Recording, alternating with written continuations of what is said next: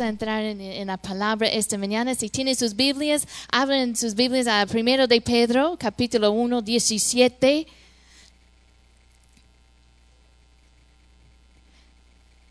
Y quiero compartir de mi corazón algo que, en que yo he estado meditando. Eh, ah, muchas veces la gente tenemos la tendencia de separar nuestra vida, de dividir nuestra vida en áreas espirituales y en áreas que decimos, bueno, estas áreas son más seculares. E- En el área espiritual ponemos la iglesia, todo lo que hacemos aquí en la iglesia, nuestro tiempo con el Señor. Y luego decimos, bueno, y hay otra área de mi vida que nosotros llamamos la, la área secular. Y eso incluye el trabajo, incluye mi dinero, incluye mis pasatiempos. Pero ¿cuántos saben que cuando Cristo nos compró con su sangre precioso, de- nosotros y cuando aceptamos a Él, Él compró toda nuestra vida? Y todo, todo lo que tenemos y todo lo que somos pertenece a Él.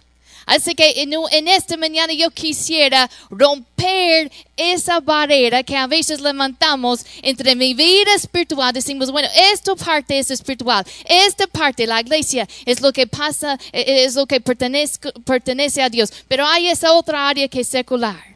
Y esta mañana yo quiero que meditemos y, y- y rompemos esa barrera y decimos, Señor, toda mi área, toda mi vida pertenece a ti. Y la pregunta que vamos a estar meditando es si a Dios realmente le importa estas áreas. Y vamos a ver cuatro áreas de nuestra vida y vamos a hacer la pregunta, ¿a Dios realmente le importa estas áreas? Vamos a comenzar en primero de Pedro, ¿están allí? Versículo 17. Dice, y si invoquéis por Padre aquel que sin excepción de personas juzga según la obra de cada uno, conducíos en temor todo el tiempo de vuestra peregrinación. Versículo 18, sabiendo que fuiste rescatados de vuestra vana manera de vivir, la cual recibiste de vuestros padres, no con cosas corruptibles como oro o plata, plata, sino con la sangre preciosa de Jesucristo, como de un cordero sin mancha y sin contaminación. Vamos a orar esta mañana y vamos a abrir. Les invito a que abran su corazón para recibir lo que Dios tiene para nosotros esta mañana. Padre, te damos gracias por la oportunidad de estar en tu casa. Señor, un celo por tu casa me consume. Y Señor, yo pido esta mañana que tú, que tú hables a cada uno. Espíritu Santo, ministra a cada corazón esta mañana. Yo pido que me des esa gracia para predicar tu palabra y que tú recibes toda la gloria. En el nombre de Jesús. Amén. Amén. Versículo 17 habla de los días de nuestra jornada.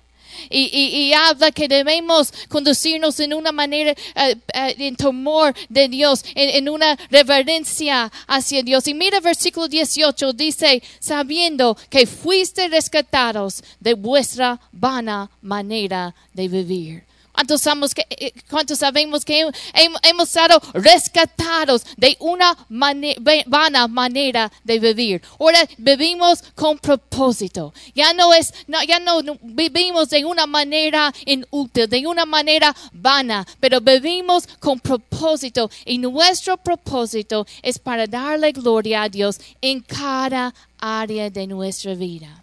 Vayan conmigo a 1 de Corintios 10, 31. Vamos a comenzar a basar esta, esta plática en estos dos pasajes. 1 de Corintios 10, 31 dice, si pues coméis o bebéis o hacéis otra cosa, mira lo que dice, hacedlo, ¿qué? Todo para la gloria de Dios. Hacedlo todo para la gloria de Dios. Todo lo que hacemos. Y, eso incluye nue- nuestro tiempo aquí en la iglesia, pero también nuestra vida afuera de la iglesia. Ah, estaba platicando con uno de los niños y estuvimos hablando de nuestro lenguaje. Y, y cómo, cómo debemos cuidar lo que decimos, nuestras palabras. Y, el niño me decía, bueno, nosotros no decimos, no hablamos así dentro, no hablamos mal dentro de la iglesia, pero cuando salimos, sí podemos hablar así. Como si Dios no, no estuviera afuera de la iglesia. Pero la palabra nos dice que de, de Jehová es la tierra y su plenitud. El mismo Dios que, que, está aquí presente está contigo en el trabajo y te ve en el trabajo. El mismo Dios que te cuida aquí, te cuida en tu casa. Y, y, el mismo Dios que, que, está, que está interesado en tu vida aquí en la casa de Dios, también está interesado en tu vida, en el trabajo y, y en tus pasatiempos y en tu matrimonio en tu casa. Pero tenemos esa tendencia de separar lo que es espiritual y lo que es secular. Pero cuando venimos a Jesucristo, él, toda nuestra vida pertenece a Él. Todo, todo. Así que la pregunta es esta mañana, ¿a Dios le importan estas cosas? Y eh, la primera área en que vamos a meditar es nuestro trabajo. A Dios le importa mi trabajo.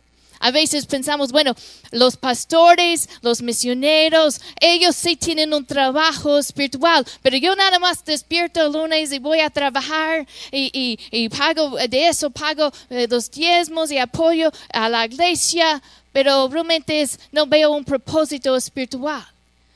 Bueno, yo pienso en la historia de Daniel. Recuerda la, la, vida de Daniel, cómo Dios lo levantó en, un, en Babilonia y le dio una posición alta.